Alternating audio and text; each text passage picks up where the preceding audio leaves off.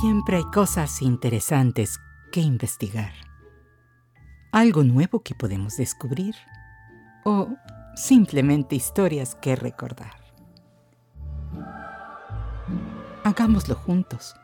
Bienvenidos al cofre de curiosidades de Silvia Domenico.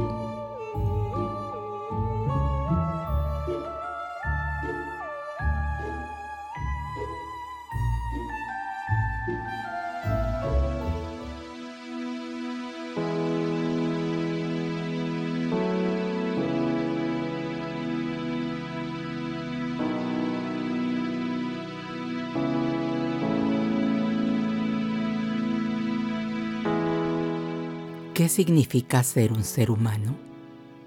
En el tiempo actual que estamos viviendo, es una pregunta que quizás viene a nuestra mente con más frecuencia. Y la respuesta es tan variada, ya que puede ser abordada desde diversos puntos de vista, ya sea filosófico, biológico, religioso o cultural. Y hace unos días esta pregunta vino a mi mente curiosamente revisando algunas obras de ciencia ficción, cuando recordé al escritor Philip K. Dick, que toma esta premisa como parte esencial de su obra, así como otros temas recurrentes acerca de si vivimos en una realidad falsa, en realidades alternativas, estados alterados de conciencia, uso de drogas, enfermedad mental y gobiernos autoritarios.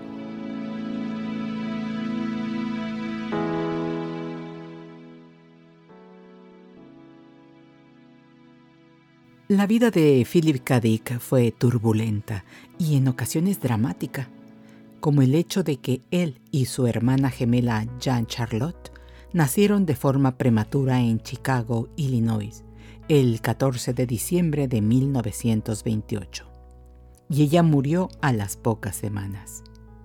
Además de esto, sus padres decidieron grabar en la lápida, al lado derecho de su nombre, el de Philip con la fecha de nacimiento y un espacio en blanco. Cuando el escritor fue adulto, mencionó en varias ocasiones que estaba en contacto con su hermana. Philip fue un niño enfermizo y de adulto padeció de depresión y paranoia.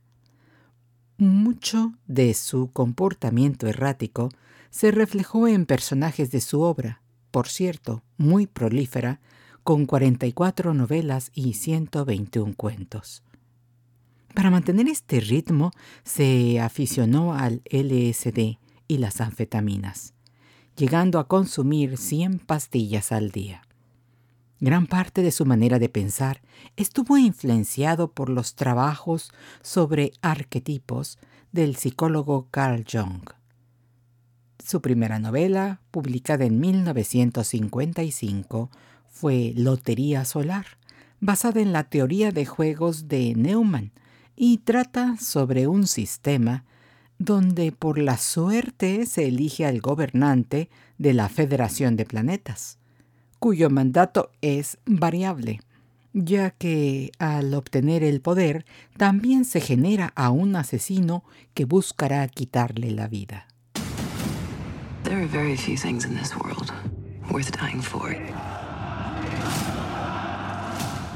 Those things do exist.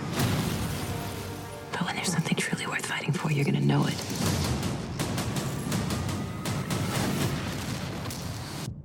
Trust me.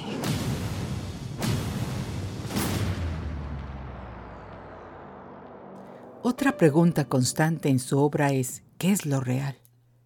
¿Existen diferentes realidades o identidades alternativas? Como lo vemos en El hombre en el castillo, que en 1962 ganó el premio Hugo como mejor novela. Trata de futuros alternativos en donde la Alemania nazi y Japón ganan la Segunda Guerra Mundial, por lo que se reparten y controlan a Estados Unidos. En 2015, Amazon Studios realizó la serie en cuatro temporadas basada en esta novela, protagonizada por Alexa Dávalos como Juliana Crane, Rupert Evans como Frank Frink y Rufus Sewell como John Smith, entre otros. Call recall. For the memory of your ideal vacation. You were interested in a memory of, uh... Mars. You're gonna love this, Doug. Yeah, but how real does it seem? As real as any memory in your head. You are on your most important mission. Do you want to know the future? What about the past? You are not you, you're me. ¿Estás seguro de que tus ideas son realmente tuyas? Quizás la realidad no es la que nos rodea. El futuro es pesimista y las memorias pueden ser prefabricadas como el pasado del protagonista del cuento, Total Recall o Vengador del Futuro, que es alterado completamente. El título original es Podemos recordarlo por usted al por mayor. Un cuento escrito por Philip K. Dick en abril de 1966 y publicado en The Magazine of Fantasy and Science Fiction. Basado en esta historia, se filmaron dos versiones. La primera en 1990, dirigida por Paul Verhoeven, con Arnold Schwarzenegger como Douglas Quaid, un obrero que, no teniendo dinero para vacaciones y que siempre ha deseado visitar Marte, decide contratar un servicio que implanta falsas memorias. Pero algo sale mal y se ve envuelto en una trama de espionaje, tratando de descubrir si sus recuerdos son verdaderos. En 2012 se realizó otra versión con Colin Farrell como protagonista.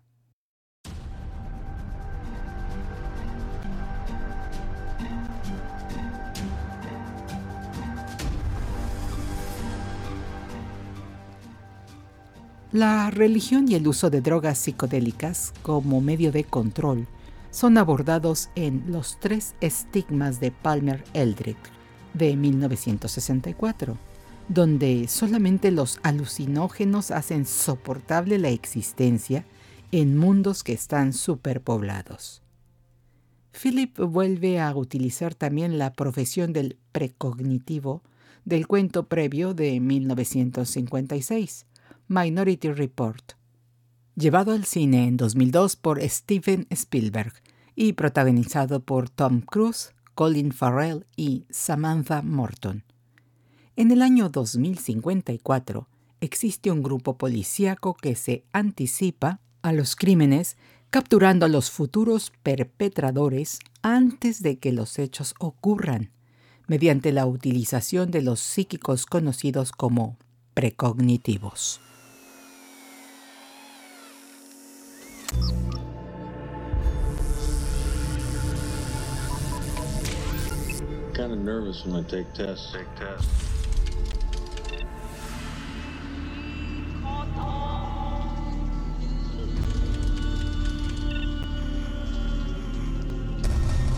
I've got four skin jobs walking the street, walking the street. They're either a benefit or a hazard.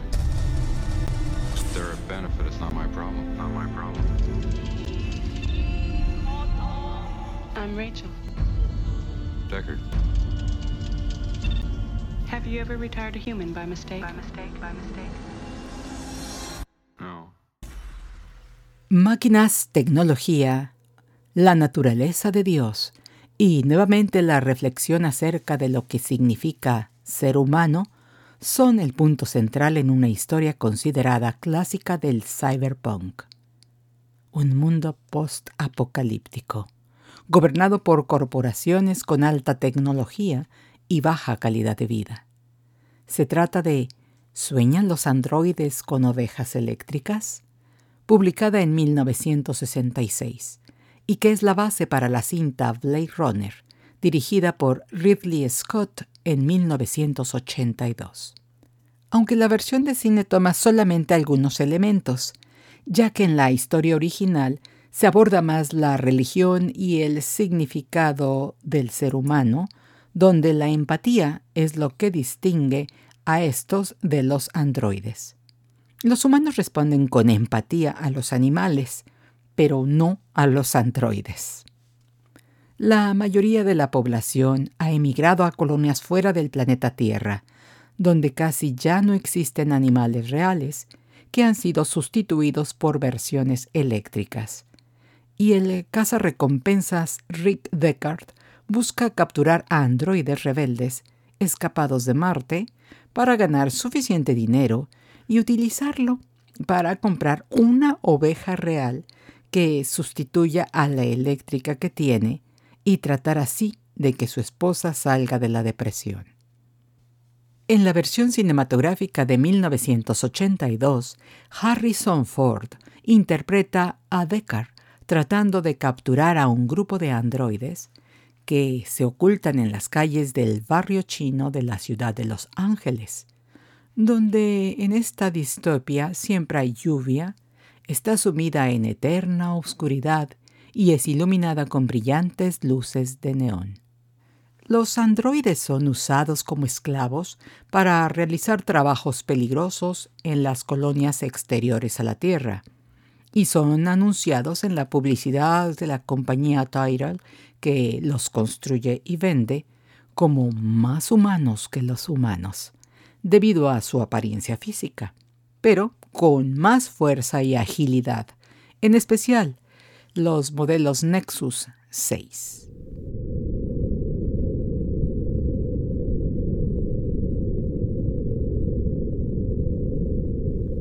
Philip K.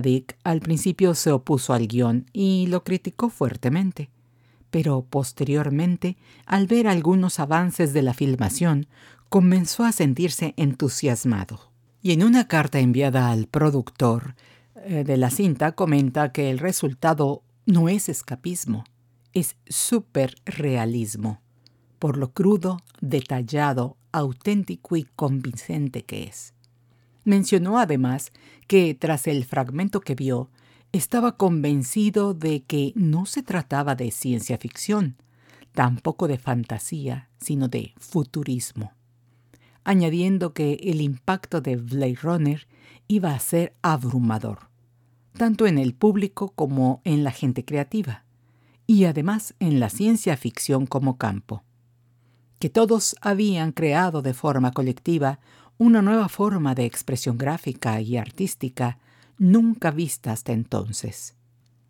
Sin embargo, Philip K. Dick no vio el estreno de Blade Runner, pues falleció tres meses antes.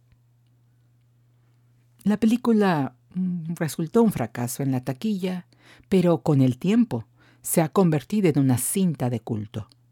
En lo particular, me impactó su diseño visual, un paisaje industrial, arquitectura de grandes dimensiones, carros que vuelan y resplandecen en la fantasmal ciudad. Las actuaciones y la música de Vangelis junto con la inolvidable escena final de Roy Batty, el líder de los replicantes, interpretado por el actor Roger Hauer, cuando se enfrenta a Decker y le dice, He visto cosas que ustedes nunca hubieran podido imaginar. Naves de ataque en llamas, más allá del hombro de Orión. He visto rayos C brillar en la oscuridad, cerca de la puerta de Tannhauser.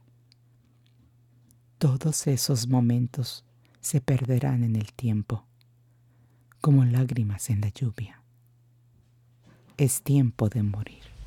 I've seen things you people wouldn't believe.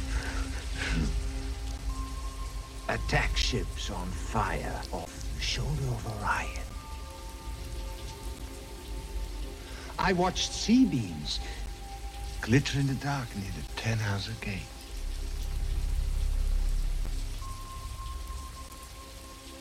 All those moments will be lost in time.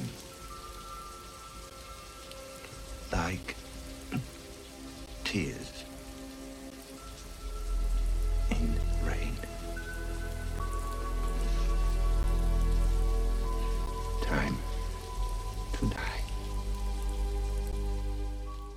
El actor Roger Hauer falleció el 19 de julio de 2019 a la edad de 75 años.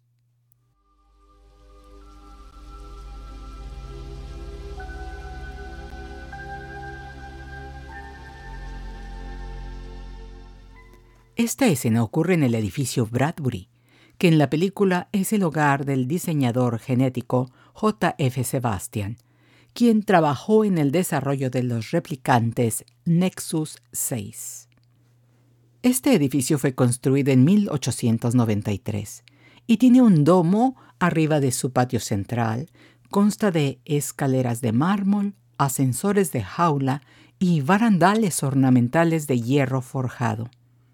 Ahora se encuentra restaurado y funcionando, pero en 1982, cuando se utilizó para filmar Blade Runner, estaba en un estado deteriorado y ruinoso, por lo que resultó ideal para la atmósfera de la cinta. El nombre de este edificio, localizado en el centro de Los Ángeles, se debe al hombre que lo mandó construir, el estadounidense Louis Bradbury, quien fue el principal accionista de la compañía minera del Tajo, que en esos años explotaba la mina más rica de oro y plata del Rosario, Sinaloa, en México. Es un bello edificio y también se ha utilizado en otras películas como Perdición, Chinatown, El Artista y Alma Mortal 4.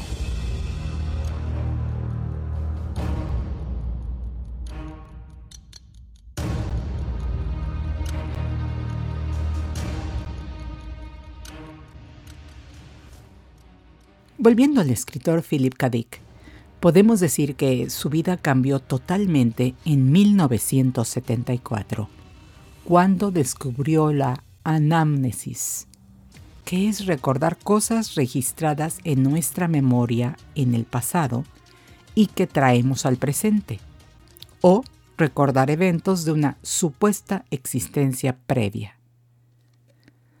Todo sucedió cuando, a consecuencia de la extracción de una muela, le recetaron pentotal sódico para el dolor y el analgésico le fue enviado por la farmacia hasta su hogar.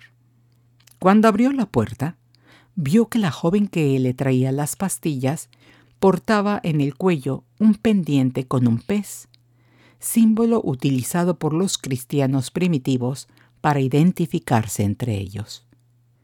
A partir de entonces, Philip K. Comenzó a tener visiones místicas y creía ser un cristiano perseguido por los romanos en el siglo I. Con esto se convenció de la posibilidad de estar viviendo en una realidad simulada. En 1977, Philip K. Participó en la Convención de Ciencia Ficción de Metz, Francia, con la conferencia que tituló Si creen que este mundo es malo, deberían ver los otros, en la que dijo, Estoy seguro de que no me creen y de que tampoco creen que creo en lo que afirmo. Son libres de creerme o no, pero al menos crean esto. No estoy bromeando. Se trata de algo muy serio, algo muy importante tienen que pensar que para mí también el hecho de declarar algo así es una cosa terrible. Muchas personas aseguran recordar sus vidas anteriores. Yo, por mi parte, afirmo que puedo recordar una vida presente distinta. No conozco a nadie que haya hecho declaraciones como esta, pero sospecho que mi experiencia no es única. Prácticamente Philip K. Dick afirmó que vivimos en una realidad simulada y que sus novelas, en cierto sentido, eran verdad. Cinco años después, Philip Kindred Dick moría de infarto cerebral. Sus restos fueron llevados al cementerio de Riverside en Fort Morgan, Colorado, donde la tumba al lado de su hermana le esperaba desde hacía 53 años en la lápida, solamente fue necesario grabar la fecha del 2 de marzo de 1982.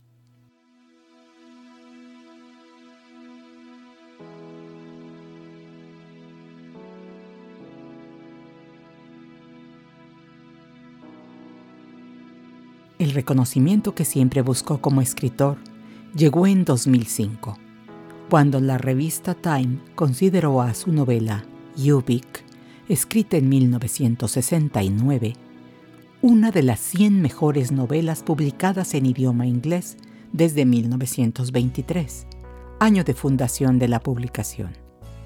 También, en 2005, Philip K. Dick ingresó al Salón de la Fama de Ciencia Ficción y es el primer escritor de ese género en ser publicado por la organización Library of America, que conserva las mejores obras estadounidenses y que seleccionó 13 de sus novelas en el año 2007 para ser publicadas. Bien, hasta aquí por hoy. Muchas gracias por acompañarme en este podcast y pues eh, los dejo reflexionando en el significado de ser un ser humano.